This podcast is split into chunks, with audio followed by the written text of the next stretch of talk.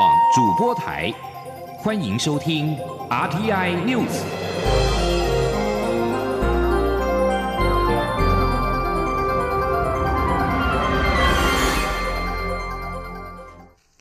各位好，我是李自立，欢迎收听这一节央广主播台提供给您的 RTI News。有鉴于美国 COVID-19 武汉肺炎疫情持续升温，中央流行疫情指挥中心今天表示，目前与外交部研议，正评估要对美国加州、华盛顿州以及纽约州提升旅游疫情建议等级。而指挥官陈时中也表示。有鉴于美国武汉肺炎疫情的持续升温，坦言提升疫情建议的等级已经到了临界点的阶段。记者肖兆平的报道。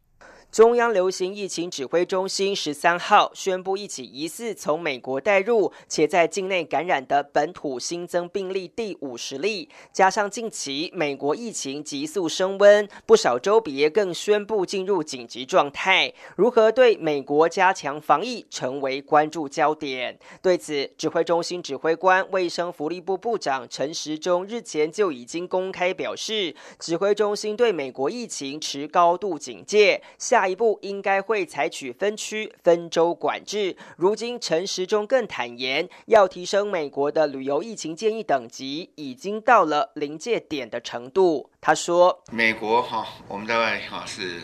几乎已经到了这个临这临界点的了。哈，我们大概一定会把它好大概升级，要提醒大家注意。那就如我昨天讲的，我们对美国因为它地好地区非常的大。”哦，所以我们还在社会分州或者分区，哦这样做相关的对应的措施。有鉴于国际疫情不断升温，台湾也面临第二波自欧美国家回扫的疫情压力。陈时中表示，台湾跟国际间还是有往来的必要，不可能因此锁国。坦言如何在防疫与交流间达成平衡点，就是防疫团队正在思考的问题。目前正研拟透过手机资讯工具来强化特定人士的自主健康管理。如果没有定时上传体温资料，还会寄出法则。他说：“大概会用这个相关的手机或相关的资讯监控的更紧密。好，那要一个自呃自动回报的系统。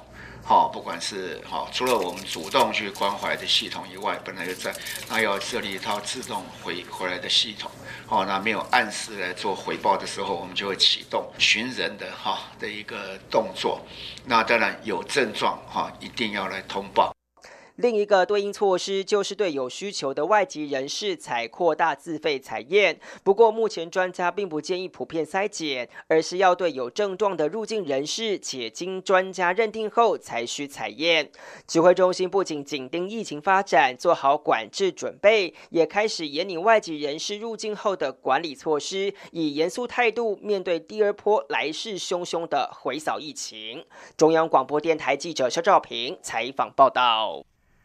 另外，外交部从三月六号至今天下午为止，陆续的针对美国的十六个州跟特区发布了领务讯息，提醒前往美国这些地区跟旅居当地的国人，配合当地政府做好防疫准备，并注意自身的健康。如果遇到紧急状况，可以拨打九一一或者我驻美国的各管处紧急联络电话，或者是由国内的亲友拨打外交部紧急联络中心电话，以获得必要的协助。中央流行疫情指挥中心今天也宣布，国内第五十例新增武汉肺炎的确诊个案。这位新增个案是一名在中部工作的美国籍男子。由于他的美国友人在入境当天就有咳嗽的症状，而且这名友人的家人日前也在美国确诊感染了武汉肺炎，因此指挥中心研判这是一起境外带入境内感染的本土案例。武汉肺炎引爆了全球的股灾，美国道琼指数十二号再跌了两千三百五十二点，跌幅近百分之十，创下史上最大跌点的纪录，导致今天的亚洲股市也都全面崩跌，其中以日股的跌幅最深，达到百分之六。台北股市今天也再次全面重衰，所幸美股期货指数在亚股盘中由黑翻红，带动亚股的跌幅收敛。台股中场下跌两百九十三点，跌幅百分之二点八二，万点失而复得。记者陈林信宏的报道。武汉肺炎疫情在欧美国家持续扩大，引发投资人恐慌。美股迈入技术性熊市，亚洲股市难逃。十三号上演黑色星期五，全军覆没。南韩股市一度重挫百分之八，盘中更一度启动熔断机制，是近二十年来首见。日经指数早盘盘中一度大跌超过百分之十，创下三十年新低。眼见美股和早先台北股市开盘的亚洲股市惨遭血洗，财政。部长苏建荣和国安基金执行秘书阮清华赶在台北股市九点开盘前举行记者会喊话。呼吁投资人要理性面对，但台股一开盘仍不敌卖压大举出笼，半小时就暴跌超过七百八十点，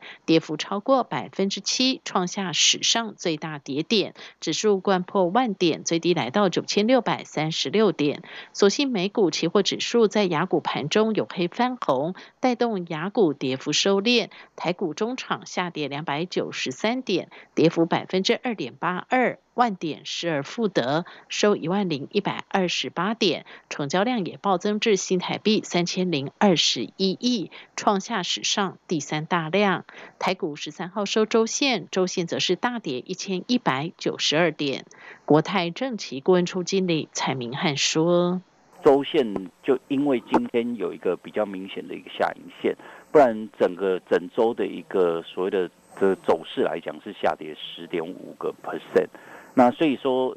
最主要部分来讲，还是在今天有出现比较明显的下影线啊，否则就技术面今这本周下跌的这个十个 percent 来讲，整个技术面，尤其是即使周 K D，就是技术面的指标来讲，也都出现比较明显的一个转空现象啊。台股走跌，新台币对美元汇价也呈现贬值，盘中一度重贬一点四角至三十点二九元，企图挑战三十点三元价位。中场在台股跌幅收敛下，贬值幅度也缩小，收三十点二一元，小贬六分。新台币本周共贬值一点七角，贬幅百分之零点五。中广电台记者陈林信鸿报道。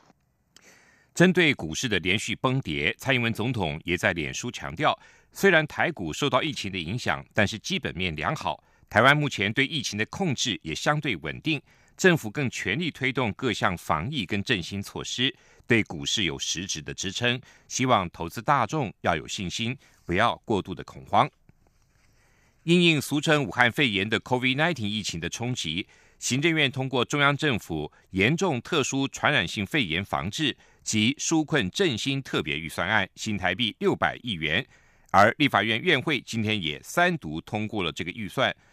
全数未删。记者郑林的报道。立法院上月底通过《严重特殊传染性肺炎防治及纾困振兴特别条例》，明定经费上限为六百亿元，让政府有明确法源依据，得以编列相关防疫处置及纾困振兴产业所需预算。行政院随后编列六百亿元特别预算，经费来源以移用前年度累计的税基剩余三百亿，并举债三百亿支应。立法院财政等六个联席委员会日前审查特别预算，最后未删减或冻结特别预算金额。立法院会十三号处理特别预算案，没有任何提案需要表决。预算即在宣读后三读通过。立法院长游锡坤宣布预算审议结果：中央政府严重特殊传染性肺炎防治及纾困振兴特别预算案，一百零九年一月十五日到一百一十年六月三十日，照审查报告修正通过。本次特别预算编列六百亿元，包括防治一百九十五亿元及纾困振兴四百零四亿元，其中以经济部编列两百零四亿最多，主要用于办理受疫情影响企业贷款融资保证、利息补贴及融资诊断等；卫福部则编列一百六十九亿元，用于应变医院整备与隔离收治二十九点九亿、防疫物资征用及采购等二十八亿元，及发给接受居家隔离检疫者及请假照顾的家属防疫补偿金。十八亿两千万元等，同时交通部也编列一百六十七亿，补贴航空业及机场业者、游览车客运业与旅馆业等观光产业。另外，对于外界关注的振兴抵用券，经济部编列二十亿元办理内需型产业折扣优惠措施，文化部也编列三亿元办理艺文场所消费及票券抵用券，预计在疫情过后用于振兴受疫情冲击的相关产业。央广记者郑玲采访报道。对此，行政院长苏贞昌今天在脸书发文，感谢朝野立委团结一心，一起努力防疫。他要对立法院所有立法委员说一声鞠躬尽瘁，谢谢大家。国民党立委指出，防疫优先是朝野的共识，但呼吁钱要花在刀口上，不允许政府任意浪费公帑。民进党则感谢朝野立委共同努力，让预算顺利的通过。诗人杨牧今天在台北国泰医院辞世，享受八十岁，震惊文坛。杨牧近年来身体不佳，呼吸系统跟心脏都有不适，前几天身体恶化，住进加护病房。国立东华大学华文文学系特聘教授徐文蔚表示，杨牧老师上个礼拜送进了加护病房就昏迷，没有清醒过来，过世的时候十分安详。杨牧被誉为台湾最具代表性的文学家，也是瑞典学院院士、诺贝尔文学奖评审委员马悦然博士口中最有希望荣获诺贝尔奖的诗人。杨牧本名王敬宪，一九四零年出生花莲，东海大学外文学系毕业之后前往美国，在加州伯克莱大学取得了比较文学博士学位。此后留美任教超过三十年。一九九五年返回台湾，协助东华大学成立人文社会科学院，并引进全国首创的驻校作家制度，开启东华文学创作的风气。美国总统川普十二号签署一项法案，将禁止使用美国联邦政府的资金购买包括华为在内对美国国家安全构成威胁的通信产品跟设备的规定纳入正式的法律。美国之音报道。美国参众两院陆续的通过《安全可信通信网络法》，内容包括了禁止联邦通信委员会补贴从不可信供应商购买或者维护电信设备跟服务，并且计划向用户不到两百万的电信供应商提供补偿，让这些供应商将从他们的网络系统中移除对国家安全构成风险的设备，改以使用可信赖的供应商的设备取代。外界认为，《安全可信通信网络法》正式的生效，将对美国农村地区的网络建设产生重大影响。根据美国媒体《国会山报》在美国农村无线网络协会的估计，大约有百分之二十五的成员，其网络设备使用的产品来自华为或者中兴，这都是中国大陆的生产的公司。预计七月登场的东京奥运能否如期举行，全球都在关注。日本政府最高发言人、官房长官菅义伟今天表示，日本会如期举办二零二零年的东京奥运会。稍早，美国总统川普曾经表示，官员们应该考虑在冠状病毒大流行时将奥运会延后一年。他表示，如果没有观众，这个夏季活动就会不会一样。日本的资深政府发言人。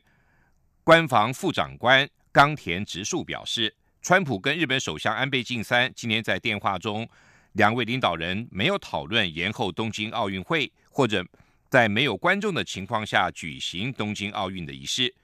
冈田在川普跟安倍的电话之后表示，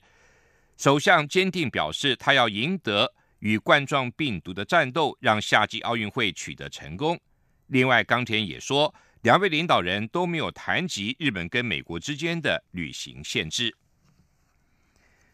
美国法官在十二号下令释放被关押的前美军情报分析员曼宁。一个声援组织十一号宣称，曼宁在狱中企图自杀。曼宁因为拒绝替大陪审团调查反秘密组织维基解密一案作证，被判藐视法庭。去年五月十六号入狱。由于大陪审团十二号解散，美国地方法院法官特伦加在裁决中写道：“法庭认为曼宁不再需要出现在大陪审团的面前，有鉴于此，关押他已经没有任何强制的目的。”但法官命令三十二岁的曼宁支付二十五万六千美元（大约新台币七百七十四万元）作为拒绝作证的罚款。根据去年的关押令，曼宁要坐牢。直到他愿意作证，或直到大陪审团解散为止，但是不应该超过十八个月。这里是中央广播电台台湾之音。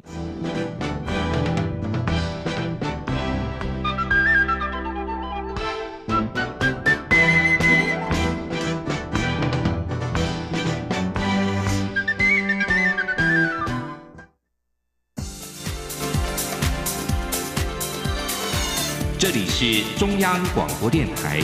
台湾之音，欢迎继续收听新闻。欢迎继续收听新闻。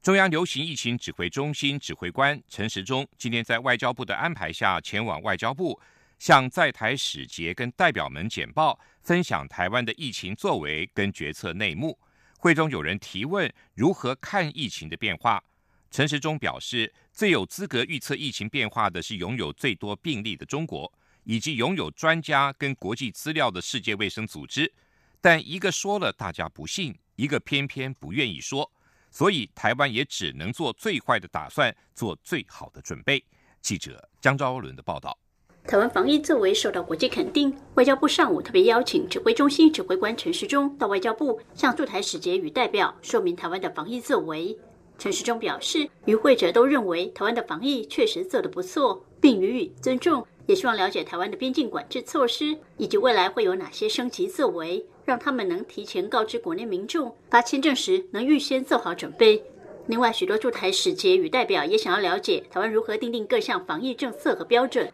陈时中表示，台湾当然乐意分享，但因为每个国家的风土民情、经贸关系、外交关系不同，都有可能影响到相关防疫政策。他主要是说明台湾每个时间点为何做这些政策的转变和参考的依据为何，提供驻台使节与代表们参考。还有一位驻台代表询问陈时中如何看待这波疫情何时到达高峰以及未来的变化。陈时中回答说，他可以看到趋势，但是难以看到终点。他也认为中国和 WHO 最有能力说明疫情变化，但一个说了大家不信，一个偏偏不愿意说。那我讲了一句话，大家都还算蛮认同的。我说现在最有能力跟资格来预测这个疫情的哈，是有两个了哈，一个是中国了哦，可是因为他的 case 最多嘛，那来龙去脉他最清楚嘛，那可是中国讲的大家都不相信。那另外一个哈，有资格来预测的是 WHO 了。因为他的专家跟国际的资料最全呐，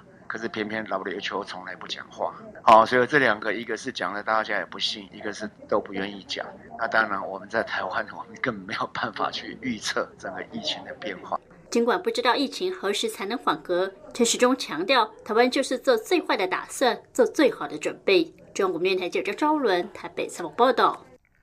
台湾在这一波武汉肺炎疫情中，相关防疫的措施跟成果受到国际肯定。不过，中国大陆官方媒体近日却发表评论，指台湾的防疫毫无技术可言，称台湾刻意炒作防疫的成效，并认为西方媒体对台湾的防疫成效过于吹捧。对此，陈时中今天在中央流行疫情指挥中心的记者会上强调，炒作说太沉重。联合国妇女署跟国际国会联盟日前公布了全球女性参政图表，忽视我国女性参政的卓越成就，又不当的将我与中国视为一体。外交部今天对此表达强烈的抗议跟不满，并且呼吁国际社会共同呼吁并敦促联合国秉持专业。正视跟尊重我国与中华人民共和国互不隶属，以及两岸属于两个截然不同的政治实体的客观事实。记者王兆坤的报道。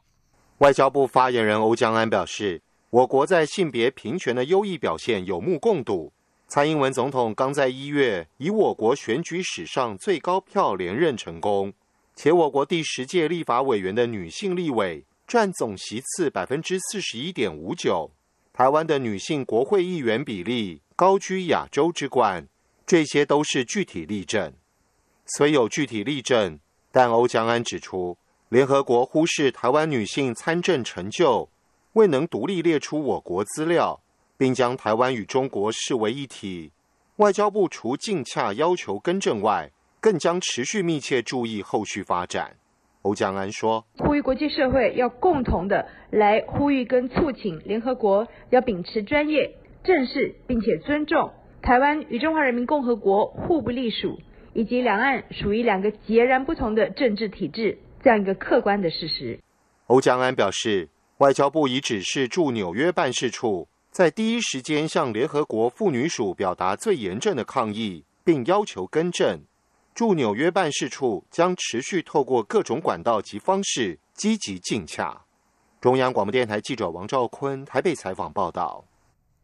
行政院版的国土计划法修法引发沦为建商炒地皮等争议，在野党团齐声反对，并在今天立法院院会中提议退回程序委员会。不过，民进党团加人数优势，成功的将草案复委审查。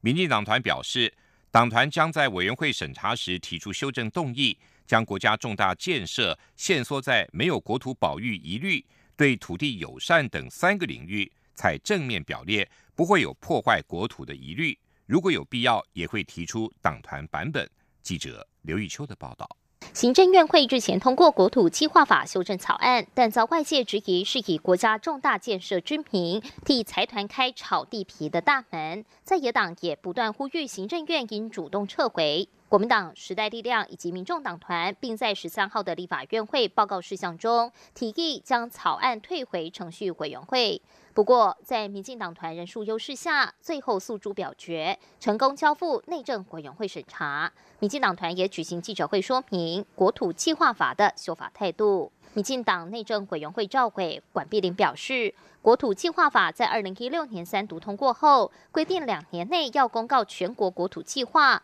各直辖市、县市政府也必须在两年内提出县市国土计划。但五月一号的大限将至，至今仅十一个县市提出国土计划，还有八个县市未提出。若四月三十号前没有修法把期限延长，未来送进来的国土计划将面临司法性问题，一定要尽快启动修法延长时效。至于外界对政院版国土计划法修法的疑虑，管碧玲指出，行政院版草案授权太广泛、太空白，党团未来将在委员会审查时提出修正动议予以限缩，包括时间延长的部分，不会接受政院版的一定期限内，重大国家建设也会限缩为正面表列方式，杜绝国土破坏疑虑。在委员会里面提修正案。会要求说，全国性的我们延一年，然后地方性的我们延两年。第二个就是所谓行政院核定的重大公共政策，哈，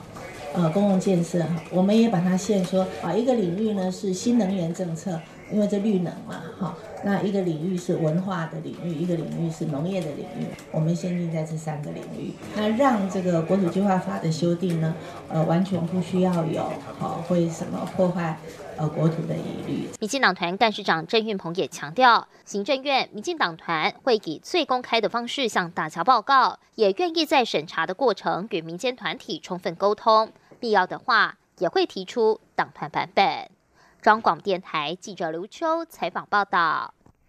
民用航空局遥控无人机管理规则即将在三月底上路。除了规范重两百五十公克以上的无人机必须要注册投保，操作员也必须要持有证照之外，还限制飞行高度不得超过四百英尺以上，四百英尺以下的空域则交由各县市政府管辖规范进限航区。不过，由于各地方政府不同调。也让数十名无人机的玩家在今天前往交通部争取空拍权。记者吴丽君的报道。撤回不平等空域，还我空拍权。数十名无人机玩家及产业代表十三号聚集在交通部前抗议，遥控无人机管理规则即将于三月三十一号上路开罚。但是，迄今各地方政府对于四百公尺以下的空域如何划设禁限航区，却是各吹各的调。有些县市并未特别加以限制，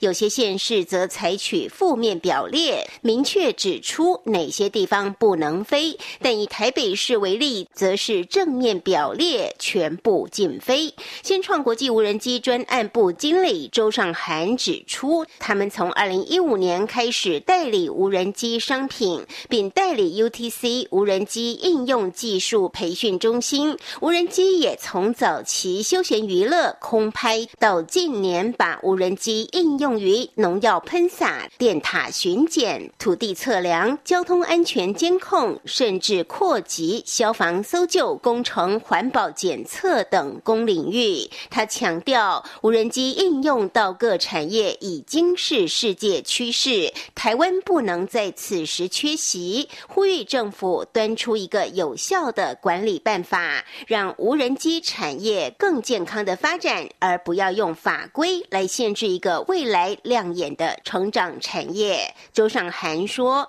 我们有以下三点的诉求，第一点。”民航局应该主导各县市政府遥控无人机管制空域，采取负面表列方式管理。第二，加快遥控无人机检验以及操作人员检测作业，在没有满足考照的报考人次之前，相关的无人机操作法则能够暂缓执行。第三点，针对无人机产业，相关部会能够投入经费，并且积极鼓励台湾地区的无人机产业发展。让台湾的无人机产业运用在世界占有一席之地。由于违反地方政府禁限航区，将处新台币三万到十五万罚款。对此，民航局则表示，四百公尺以下空域取缔权责属地方政府，是否缓冲执法，民航局尊重各县市的权责，但希望排除重大违规事项，包括会影响公安、非安或累犯等。中央广播电台。记者吴丽君在台北采访报道，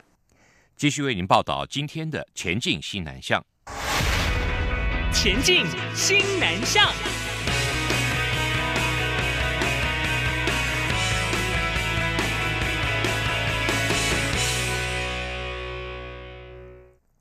第十五届世界青少年发明展在印尼举行。台湾学子大放异彩，共夺得了九面金牌，成为最大赢家。教育部今天举办了金牌师生的表扬大会，现场也展示了倾斜式的行李箱、鸡蛋保鲜印章，还有防水插座插头组。这些获奖的作品都是相当生活化的发明。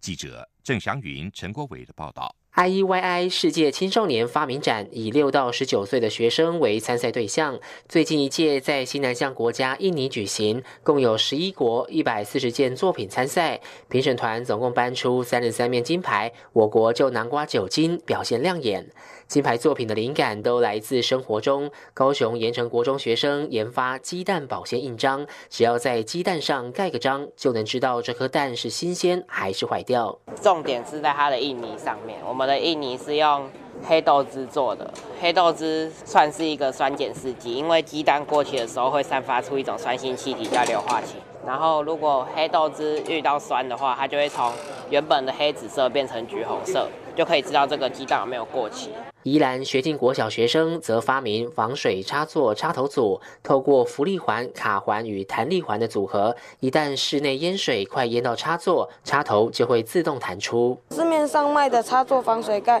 需要先将插在插座上的插头拔出，再手动盖上防水盖，才有防水的功效。但淹水可能发生在出门的时候或半夜睡觉的时候，所以我们发明防水插座插头组，可以防止电线走火。或触电的危险。创意发明还有这个两面装有支架的倾斜式行李箱，当遇到饭店房间空间太小，就能靠支架斜着摊开行李箱，角度还分为三段式，最多可节省五成的空间。我们一般在拿东西的时候，都是把行李箱整个摊在地上，所以这样子行李箱的表面就会受到磨损。然后我们就把这个砍入式的支架设置在行李箱上面，这样子就可以支撑行李箱的重量。由此一来，行李箱的表面。就不会受到磨损，也可以增加行李箱的寿命。他在颁奖的时候，你会非常的兴奋。然后他讲到你得到冠军的时候，我们三个都非常的开心。教育部主秘朱南贤表扬九组金牌师生，并佩服大家能借由发明，试图让人们的生活更便利。他勉励学生将来能再接再厉，继续为国争光。中央广播电台记者郑祥云、陈国伟台北采访报道。台湾很剧场与澳洲。极行剧场共同合作的作品《虚拟亲密》今天在澳洲首演，观众透过手机跟剧中议题的互动，并直接投影在舞台上，让剧场有了更亲密勾心的对话和交流。《虚拟亲密》剧场由澳洲墨尔本艺术中心亚太表演艺术三年展创意总监史蒂芬牵线，狠剧场导演周东燕跟澳洲极行剧场的导演艾德温共同合作。周冬燕二月底带领很剧团团队前往墨尔本，为《虚拟亲密》进行了两周的创作发展。今天在墨尔本马丁迈尔剧场首演，一直演到三月十五号。以上这一节 RTI News 由李自力编辑播报，谢谢收听。